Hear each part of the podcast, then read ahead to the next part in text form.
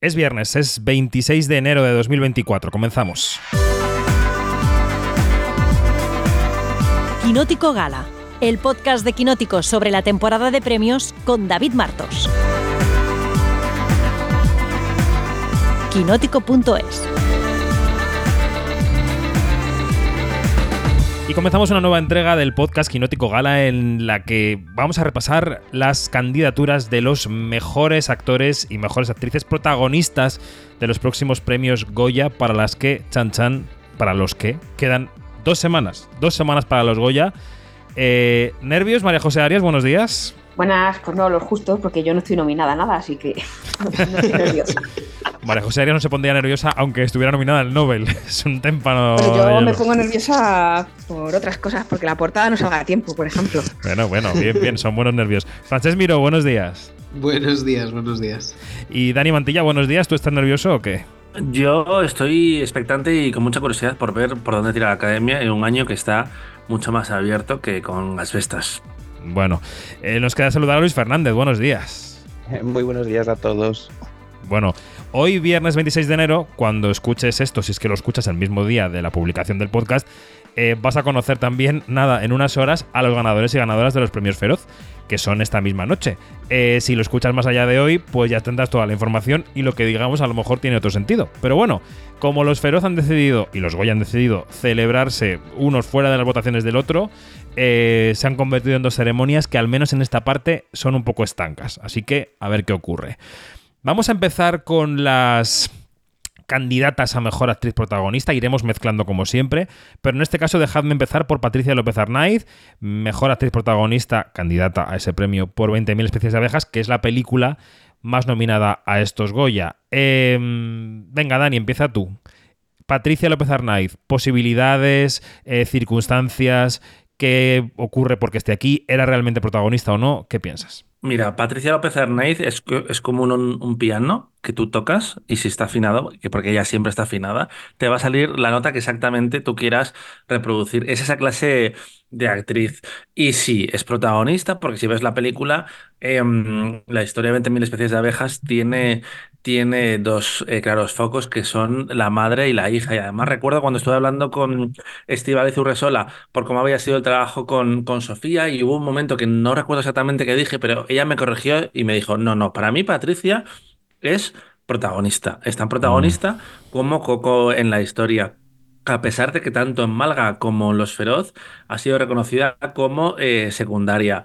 Yo creo que está fantástica, que tiene escenas con su tía, con su madre y con su, y con su hija, que son fantásticas, que tiene un, rango como actriz que ella eh, consigue transmitirte todo lo que pasa por, por esa cabeza, esa, esas dudas de, de, una madre que no sabe lidiar con lo que está pasando en su, su familia de una forma muy, muy, muy naturalista. Creo que es muy difícil pillar en, en, falso a Patricia López Arnaiz. No sé si tiene muchas opciones, porque ha ganado hace muy poco con, con Anne, le pasa lo mismo que a Laia Costa. Y al final te da la sensación de que es una actriz que va a tener muchas oportunidades de llegar a los Goya. Eh, este mismo año tiene proyectos muy importantes, uno con Pilar Palomero, por ejemplo. Um, así que creo que los votantes pueden esperar a nuevas oportunidades. Pero vamos, si hay sorpresa y gana ella, no seré yo el que me queje. Bueno, como en nuestro ADN no está el responder corto en estos podcasts, eso es así, no voy a preguntar a todo el mundo por todos los actores, ¿vale? Vamos a ir salpicando y si alguien tiene algo que decir y no le doy la palabra, que grite. ¿Os parece? Vamos a hacer así. Esto es culpa eh, mía. Sí, claro, por supuesto. eh, venga, Luis, eh, Patricia López Arnaiz, te pregunto también a ti por ella. Ah, no, pues yo estoy en este barco a tope con Patricia, me encanta lo que hace. No es, no es mi favorita ganar y creo que lo tiene complicado. Eh, pero me parece que hace un trabajo espectacular. Lo decía muy bien Dani, es una actriz que no falla, es un seguro de vida para cualquier película ahora mismo, porque tiene esa cercanía, tiene... Patricia López Arnaiz es una estrella, pero desde la cercanía, desde la cotidianidad, puedes eh, fácilmente identificarte con los personajes que interpreta porque ella lo hace, lo hace sencillo. Y yo creo que en 20.000 especies de abeja está muy, muy, muy bien. Que si ganara sería justísimo, un, precio, un premio merecidísimo. Pero yo creo que este año habría que apostar y me voy a adelantar un poquito por alguna de las dos actrices que todavía no han ganado el Goya. Tú quieres una gallega, que te estoy viendo venir, vamos, Hombre, lejos. hombre, por supuesto. Cuando venga María Vázquez ya gritaré. Venga, pues no, vamos a pasar a un amor. Voy a preguntarle a Mariajo por un amor, por eh, Laia Costa y por Jovic Keuskerian, que son los dos protagonistas de esta historia que dirige Isabel Cochet, eh, y que los dos han conseguido nominación. ¿Qué te parecieron sus actuaciones, Mariajo? Y dime si crees que tienen posibilidades alguno de los dos de llevárselo. Bueno, pues a mí me gustó muchísimo la actuación de, los dos. Creo que de hecho el reparto de, de, esta película es uno de sus puntos fuertes. En el caso de Laia Costa, como decía Dani, lo, lo, veo un poco complicado porque ella está estupenda, siempre está estupenda, cuando no. O sea, hasta en la rueda del tiempo apareciendo dos segundos se come la, la pantalla con un personaje loquísimo. Eh, lo que pasa es que, claro, yo creo que juega en su contra, que ya ganó el año pasado por cinco lobitos y quizá los, los académicos decidan eh, abrir el abanico ¿no? y dar oportunidades a, a, otras de las actrices nominadas. No me parecería mal que ganase tampoco, pero me parecería mejor que ganase Patricia López Arnaiz, la verdad, uh -huh. porque estoy en este barco también, o sea, es una actriz que no, no falla pero me parece una nominación más que justa. Lo único, bueno, pues eso que yo creo que juega en su contra el hecho de que ganó el año pasado. Y en cuanto a Hobbit, pues es que qué vamos a decir de a estas alturas, ¿no? De todo lo que hemos hablado de un amor, es uno de los personajes de, de la temporada, una de las actuaciones de la temporada está, está estupendo. Y lo que yo creo es que igual no tiene todas las opciones o no es mi favorito en, entre los actores para ganar este, este año. Cuando lleguemos a mi favorito, si queréis ya os lo, os lo digo. Venga. Os dejo ahí el clickbait. Perfecto. Francesc, un amor, ¿qué? ¿Qué pasa con los protagonistas de un amor? ¿Qué dirías? Eh, estoy bastante con, con Mariajo. Eh, creo que, que, tanto Hobbit como Laia están, están muy bien, pero Hobbit no es el, el favorito en su, en su categoría. Eh, ojalá me, me equivoque pero creo que él está muy bien en el, en el papel que, que interpreta y, y, creo que le viene como al pelo. Eh, de las primeras cosas que dije cuando se anunció la, la adaptación del libro de Sara Mesa fue que, que, el casting era un acierto increíble, porque cuando yo estaba leyendo la novela me imaginé al personaje como Jovic. Y, mm. y cuando se anunció el, el casting dije, hostia, es un acierto increíble. Y creo que lo hace, lo hace muy bien y creo que la haya, que la haya también, la verdad. Eh, pero no sé si un amor va, va a triunfar más allá de, de las nominaciones en, uh, en, estos, uh, en estos Goya. Y no sé si las categorías de eh, interpretación son su punto fuerte, la verdad. Bueno, yo tampoco lo sé. Uy. Lo veremos, lo veremos, lo veremos. Luis, di, di, algo breve sobre esto, va, que te oigo comentar. Que yo necesito que en la categoría de actor protagonista gane Jovic. Yo sé que no es el favorito, pero necesito que la academia dé un golpe sobre la mesa y ponga un poco de sentido. Me parece que hace un papel espectacular, que es súper arriesgado en lo que hace, que me parece el papel además más interesante de, dentro de los cinco nominados y espero que consiga remontar y al menos un premio a sus intérpretes se lleve, porque creo que lo merecen. Y de, la Costa, comentar rápido que aunque lo tiene difícil, ella puede que concentre el voto de tres películas, recordemos que ha tenido un año estupendo con El maestro que prometió el mar, con Los encantados de Elena Atrapé y con Un amor. Podría ser que todos esos equipos, más a quien le haya gustado esa película, hagan un poquito de fuerza para que ella sea recompensada con, con este premio, aunque yo, esté muy reciente el anterior. Y yo que te iba a preguntar por Manolo Solo en Cerrar los Ojos, Luis. ¿Y tu favorito ah, sí, por supuesto, pregúntame, pregúntame lo que quieres. Pues te pregunto. Manolo solo Pero, cerrar los ojos, eh, ¿qué? A mí, a mí es que personalmente no. Hay dos nominaciones que no me encantan en esta categoría y una es la de Manolo Solo, porque es que a mí no me funciona la película, ya lo saben nuestros oyentes perfectamente, creo que ya ha quedado claro, no me funciona la película y no me funciona su interpretación. Creo que en general está, el tono es, a lo mejor es una sensación mía, pero el tono es muy extraño eh, interpretativamente de todos los... Eh, integrantes, salvo de Ana Torre, y el resto lo encuentro, eh, no sé, un poco un, un, páramo, un desierto de sensaciones, no me hace sentir nada, no conecto con los personajes. Hay pequeñas escenas que Manolo solo comparte en algún momento de la película, que sí puedo llegar a entender un poquito por qué Manolo está aquí, pero no es un papel que me encante, no es una interpretación que me diga especialmente nada y creo que es un problema que viene desde el guion, ¿eh? no, no es un demérito de, de los intérpretes, sino que para mí el guion no me funciona y entonces su interpretación a mí se me queda cortísima por todas partes y para mí es unas nominaciones de esas que no acabo de llegar a entender. Y Dani. Durísimas declaraciones, ¿eh? sí, total. Dani, ¿qué? Podríamos decir que se ha quedado a gusto mm, Luis. Eh, Podríamos decirlo. A mí me, Sí, eh, yo creo que Manolo solo está bien y, es, el, es el ancla eh, de una película como muy grande, un poco dispersa por momentos, pero y, también diría que la car- caracterización mm, me parece completamente innecesaria para lo que está contando, pero bueno, eso es una opinión eh, ya personal. Eh, 2023 me parece un año interesante para Manolo solo porque ha sido la primera vez que lo hemos visto como protagonista en dos papeles muy diferentes aquí y, y en La desconocida, a pesar de que le propusieran como, como secundario, nosotros sabemos que es protagonista. Y, y me gusta más eh, su, su 2023 que la interpretación eh, con Erice en, en particular. Yo no le daría el premio. eh, porque tengo otras opciones favoritas, básicamente, que son pues casi todas, la verdad, en este caso. Yo quiero añadir una cosa Dale, de Marejo. Manolo Solo y su año, y que no es de cine, eh, porque mi terreno son las series, y es que está graciosísimo en 30 monedas de zombie. Sí, es verdad que tiene, tiene su gracia. Eso he de decir. Ya que estás eh, en el uso de la palabra, Mariajo, vamos con Saben Aquel. Vamos a hacer un repaso a todos y luego ya nos ponemos con las apuestas y con las ausencias. Recordad que siempre os pregunto por las ausencias. En Saben Aquel tenemos a David Verdaguer que se mete en la piel de Eugenio, del humorista Eugenio, en este biopic extraño. Sí, es un año de narices, la verdad. En este biopic extraño de David Trueba. Y luego está eh, Carolina Juste, que hace de su, de su pareja, ¿no? Durante parte de su vida. Eh, ¿Qué? Mariajo. Pues bien, a mí la verdad es que la película me, me- me gustó bastante. Yo, sin ser muy del humor de Eugenio, he de reconocer, porque soy así de siesa, eh, y sin interesarme mucho la, el biopic de un personaje al que no he seguido mucho en, en mi vida, la película me interesó mucho, pero me interesó mucho sobre todo por la parte de ella, de Carolina Juste. Yo creo que ella está magnífica, se come sus escenas, como no cabría otra cosa esperar con, con Carolina Juste, y creo que le roba muchas veces el protagonismo al, al personaje de Eugenio, quizá incluso sea intencionado, no sabría eh, decirte, y creo que su nominación es más que, más que justísima y creo que se merecería también el, el Goya, creo que sería un, un buen reconocimiento para, para ella después de, de Carmen y Lola. Y luego en cuanto a David Verdaguer, que me sacó ahí en Instagram a traición, eso se lo voy a, a guardar toda, ¿Y te toda besó? la, toda la, ¿O le besaste tú a Todavía él? sí, ¿Cómo sí. Fue? él me pidió el beso a mí. Tengo amigas que dicen que le echo la cobra a David Verdaguer. Yo creo que no fue así, pero bueno.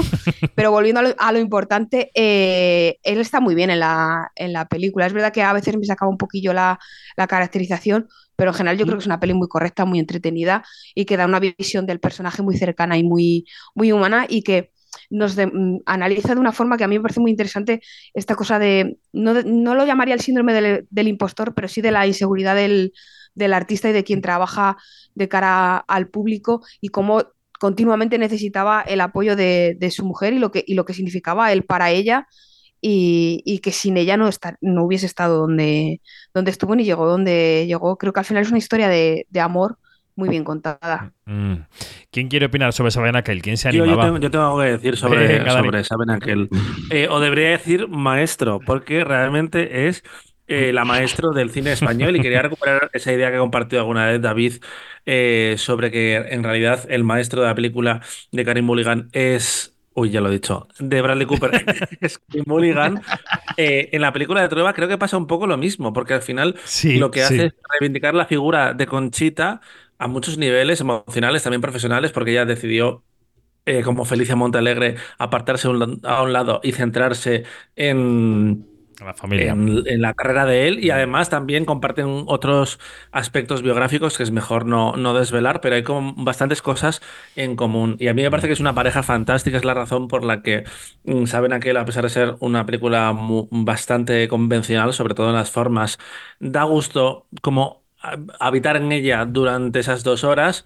Em, Carolina es de esas interpretaciones que se roban la película, que te roban el corazón, que sin, sin mucho aspaviento te cuenta exactamente todo lo que em, pasa por la mente de ese personaje y me quedaría con la escena en la que va al médico y le preguntan, ¿pero has venido sola? Y ella dice, es que no quería molestar a nadie. Creo que a nivel de guion e interpretación es un gran momento.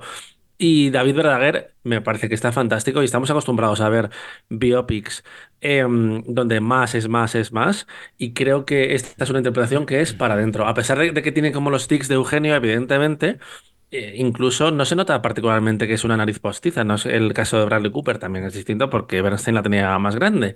Pero vaya, que me gusta mucho y creo que es lo mejor de, de Saben aquel. Y ya me callo. Bernstein la tenía más grande, efectivamente. Ya tienes Eh, titular para el podcast. Sí, sí, sí, sí. Voy a ir a Matria, pero antes de ir a Luis Fernández, voy a empezar por Francesc Miro. Francesc, ¿qué te parece la interpretación de María Vázquez en Matria, que es una película que nos viene acompañando desde la Berlinale, desde hace un año? ¿Qué? ¿Qué dirías?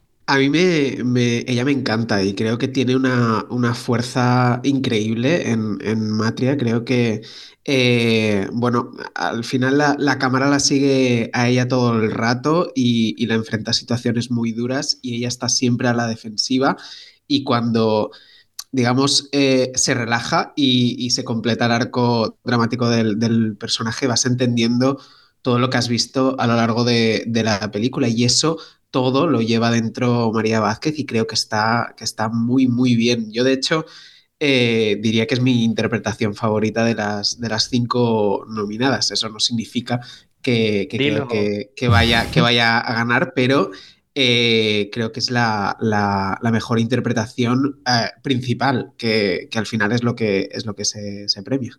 Pues si esto os ha parecido una valoración positiva, esperad que llegue Luis Fernández. Luis, adelante. Bueno, mira, para compensar, eh, quiero comentar que Saben aquel me parece una película súper plana y que a mí se me quedan muy flojitas las interpretaciones, ya lo he dicho. Lo has Tenía dicho, que, sí, lo has eh, dicho. Tenía que salir del armario con esta película. Eh, y, hab- y hablando de lo importante que es María Vázquez, no, yo creo que hay dos interpretaciones que me encantan en esta categoría. Me, me gustan mucho todas, pero creo que eh, las dos que más me gustan son la de Malena Arterio y la de María Vázquez. Pa- Para mí eh, hacen algo espectacular las dos, pero es que lo de María Vázquez, igual es por la unión que yo tengo con Galicia de por sí, hay algo en su interpretación que me parece más allá de la interpretación. Me parece un trabajo eh, contundente a nivel de que no hay un solo plano en el que María Vázquez no esté metida en esa película, que no lleve la película sobre su espalda, porque al final me parece es una película de personaje. Eh, la película puede gustar más o menos con, con el guion, que al final la historia es algo que hemos visto, es una, una historia eh, que ya hemos visto reflejadas en diferentes maneras, en diferentes contextos, pero lo que hace María Vázquez es monumental. Entonces, eh, creo que sería justísimo reconocerla a una actriz que trabaja muchísimo, que trabaja muchísimo en cortos, que trabaja muchísimo en televisión, pero que está costando, eh, después de aquella nominación que tuvo al Goya, está costando eh, darle papeles protagonistas. Este año llegará con, eh, si no me equivoco, corregidme si no, con Celia Rico y Los Pequeños Amores. Eh, la estamos viendo cada vez más, pero creo que sería de justicia que la industria reconociera a una actriz es que, que tiene una presencia a- absolutamente asombrosa. Es que me parece increíble cómo capta la atención de- del espectador en la pantalla, cómo es imposible dejar de mirarla y cómo esa mujer que retrata es completamente reconocible. Es mi vecina, es mi madre, es mi abuela, es cualquier mujer que se haya cruzado contigo en la vida, porque hay una verdad, eh, qué horror esto de la verdad, pero bueno, ya lo he dicho. Eh, hay una verdad inherente a, la forma en la que ella tiene de interpretar. Pues en este podcast que podemos titular como Luis desencadenado, claramente, eh, me, me quedo contigo y te pregunto, ya que la has citado por Malena Alterio, ¿qué te parece su interpretación en Que nadie duerma? Eh, pues es que creo que es la que, me adelanto un poquito, pero creo, que es la que va a ganar, eh, creo que se va a recompensar lo arriesgado que es eh, que nadie duerma. Es una propuesta muy difícil. eh, yo entiendo que haya público que no entre en la propuesta porque que- mezcla mucho, muchos géneros y me parece que lo que hace Malena Alterio, muy pocas actrices podrían sacarlo adelante sin caer en el ridículo, sin, sin caer en, en un personaje estereotipado. A, a Malena Alterio la ves de taxista y te la crees porque es un poco lo que comentaba con Patricia antes, que tiene esa cercanía a Mariana Alterio, a lo mejor también porque estamos acostumbrados a verla en televisión, en papeles un poquito eh, más cercanos, tiene esa cercanía para interpretar a una taxista, que no rechine, que la película dé tantos bandazos y ella los controle todos y siga siendo creíble. Y además mezcla muy bien el humor con el drama, eh, con el thriller, con esta especie de película de venganza. Es que me, pa- me parece que es eh, de alabar todo lo que hace Mariana Alterio, me parece que es una actriz que también, eh, como a María Vázquez le hemos dado pocas oportunidades para demostrar el verdadero talento que tiene y que creo que aquí ha dado un golpe sobre la mesa de decir, oye, yo soy esto y puedo hacer mucho más de lo que me ofrecéis normalmente. Entonces, si la academia la reconoce, yo estaré contentísimo, de la pena por María Vázquez, pero con Marina Alterio hasta el final. Dani, Malena Alterio, en que nadie duerma. Mira, a mí el triunfo de, de actrices como María Vázquez y como Malena Alterio me parece el de la mujer corriente, el, el- el dicho en el mejor sentido posible. Me recuerda a cuando Frances McDormand dijo esto de yo no me voy a operar porque en el futuro va a necesitar el cine que alguien haga de madres. Y creo que eh, ellas dos capturan a, a- a- a la perfección esa necesidad de mm, tener en el centro de una historia a una mujer normal a la que le pasan cosas extraordinarias en el caso de María Alterio y muy ordinarias en, el de eh, María Vázquez. Y creo que, que Malena está fantástica en una película que está eh, muy viva. Ella lo ha contado en las entrevistas, que no sabía exactamente la película que estaba haciendo, pero se dejó llevar y al final ha acabado creando un personaje muy, muy memorable. Y mm, también creo que es un acierto de casting porque al poner a alguien como Malena en un personaje así, ya el, persona, el espectador en cierta manera se relaja ante lo que está viendo, porque realmente lo que cuenta Méndez Esparza es muy fuerte, pero con lo que sabemos de Manuel Alterio y la naturalidad y el carisma que le da en la interpretación, hace que sea un viaje excepcional. A mí me parece un, un papelón y, y un regalo para una actriz que lleva muchos años esperando este momento y que siempre está bien. Bueno, pues eh, vamos a pasar a eh, Enrique Auquer con María José Arias. ¿Qué te pareció, Enrique, en El maestro que prometió el mar? Pues es que has dado, ahí has dado con mi tecla, es mi favorito de, de, la categoría. Yo creo que de, de todas las películas eh, es la que más me conmovió y, y lagrimones, o sea, sufrí con él, eh, emocioné con él. Y es que yo creo que Auker es uno de esos eh, actores que consigue transmitir eh, emociones de todo tipo y que en esta película es él es la película, porque la historia, que es una historia conocida, que es una historia muy, muy humana, es, es una historia real, creo que con otro actor igual no hubiese llegado tanto y él sostiene la película hasta el punto que yo creo que a mí personalmente, no sé, a vosotros la parte que más me interesa de, del maestro que promete el mar, el mar perdón, es precisamente la parte eh, histórica, la parte que, en la que él es protagonista y no tanto la investigación de Laia Costa, que si mm. hubiesen prescindido de ella, eh, creo que no me hubiese importado. Para mí es el, el gran favorito o mi gran favorito para esta categoría, que por cierto, eh, buscando antes información, es como la categoría de los actores revelación. O sea, prácticamente todos han estado nominados o han ganado en, a revelación en algún momento en, en, los Goya a lo largo de su carrera. Creo que menos Manolo solo, Auker, Verdaguer, eh, Jovic y Amán han estado nominados o, o incluso han ganado. Mm. Eh, Francesc, ¿qué te pareció esta película? Eh, a mí me pareció muy, muy correcta también en el, en el sentido de, de Saben Aquel, una, una, película muy correcta en todo lo que se, se propone, no llegó a emocionarme como, como a Mariajo. Eh, y estoy de acuerdo con lo que dices de la parte de la investigación de, de Laia Costa, creo que es algo que se ha comentado bastante, que, que esa parte en guion funciona, funciona menos.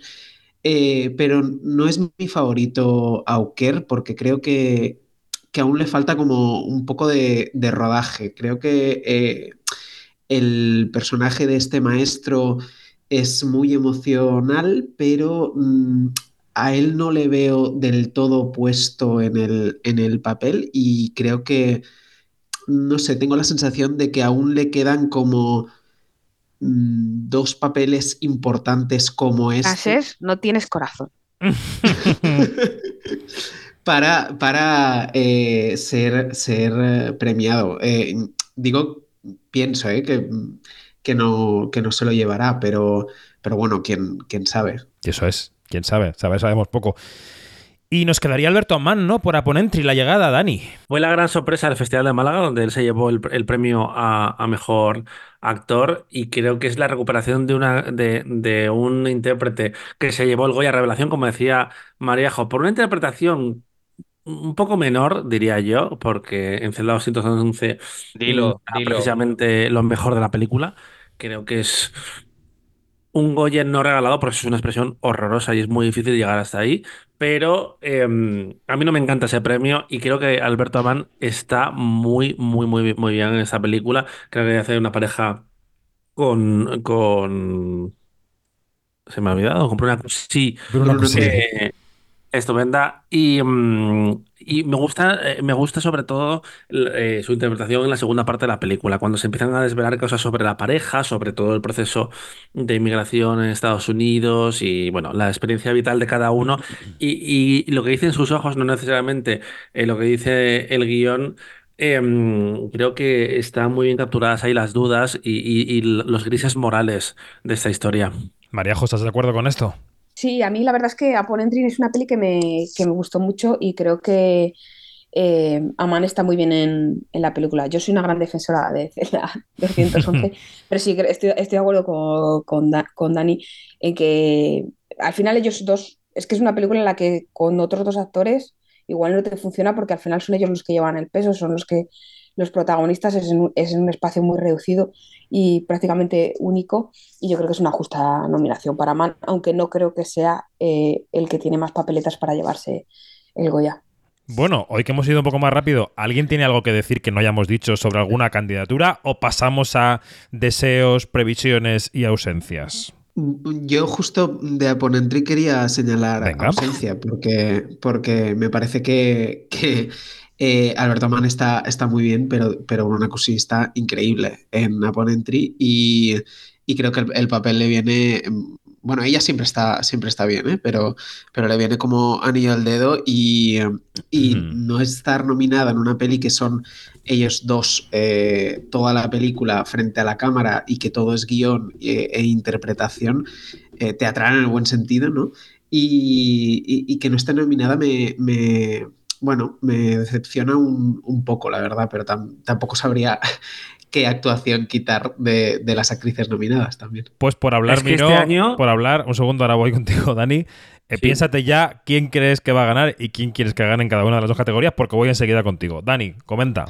No, no, que este año precisamente en actriz lo apunta muy bien Francesc. Podríamos tener otro quinteto que sería estupendo, que sería mejor al de otros muchos años, como puede ser Blanca Portillo, Ana Wagner, eh, Kitty Mamber, Bruna Cusí y Elena Martín Jimeno. Es que sería una categoría también estupenda, lo cual habla de la evolución que ha tenido el cine español en los últimos años, donde se han escrito más y mejores eh, personajes femeninos. Y precisamente lo contó Rick Auker en el podcast que hiciste tú con él aquí en Quinótico el cine español ha virado hacia historias de mujeres y lo vemos en los premios. Por Mm, eso hay tantas eh, personas que se quedan fuera. Total.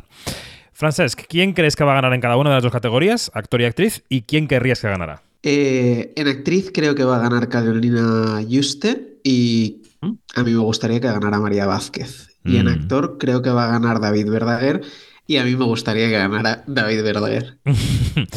Luis, ausencias, deseos y previsiones. Va. Mira, pues yo voy a poner solución a la duda que tenía Francés y aquí la solución, en vez de nominar a Bruna Cosí, es quitar a Alberto Amam. Y en lugar de Alberto Amam, Uh. poner a Asier Chandía por Teresa eh, o, por supuestísimo, a Enzo Bogrinchik por la Sociedad de la Nieve, que ya lo comentamos, pero yo creo que de ser eh, Alberto Amman protagonizando la Sociedad de la Nieve estaría nominadísimo. Eh, y en actriz protagonista las ha comentado ya Dani todas, pero eh, yo sigo bastante sorprendido de que Ana Wagner no haya tenido ningún, casi ningún tipo de apoyo en esta temporada de premios. Me parece que hace una eh, actuación memorable, te estoy llamando locamente. Y lo de Blanca Portillo y Teresa es que es un- uno de estos casos extraños que analizaremos con los años, pero creo que hace una actuación portentosa. Entonces, yo tendría claro que esos dos huecos se los puedo hacer tranquilamente quitando a gente que está nominada ahora mismo, ¿eh? Pero no lo vamos a hacer. Entonces, eh, a mí me gustaría que ganara eh, María Vázquez en actriz, por supuesto. Creo que va a ganar Malena Alterio. Y en actor, a mí me gustaría que ganase Jovic, pero creo que se lo llevará David Verdaguer. Muy bien. María Juarias. Pues yo la verdad es que en actriz, no tengo, como no tengo todo el mapa completo porque no he podido ver todavía dos de las películas, pero sí dir- diría que me, me gustaría que ganase Carolina Juste y en, no sé quién va a ganar por eso, porque no he podido ver todas. Y en cuanto a actor, yo creo que va a ganar David Verdaguer, pero me gustaría que ganase, y me parecería bien, ¿eh? pero me gustaría que ganase Auker. Ok. Y, y Dani. A mí me haría ilusión que ganara Malena Alterio y creo que, que va a ganar, que va a ser eh, su momento. Y estoy de acuerdo también con David Verdaguer. Eh, en este sentido, estoy me uno a la ola de los dos favoritos, a pesar de que en España no se premia tanto biopics como, como fuera. Mm. A mí me parece que va a ganar Malena Alterio, pero la interpretación que más me ha conmovido ha sido la de Patricia López Arnaiz. Eh, y me parece que va a ganar Verdaguer, pero la interpretación que más me ha conmovido ha sido la de Alberto Amán, por llevar a la contraria a Luis Fernández. ¿Mm?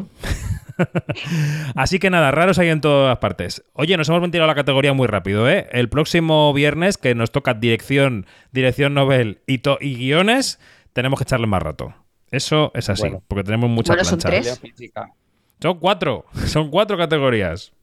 Así Ah, que, pues eso, pues el doble de tiempo. venga, lo intentamos. Dani, Mariajo, Francés, Luis, gracias. Hasta la semana que viene o hasta el próximo podcast que será probablemente dentro de 10 minutos. Adiós. Hasta pronto.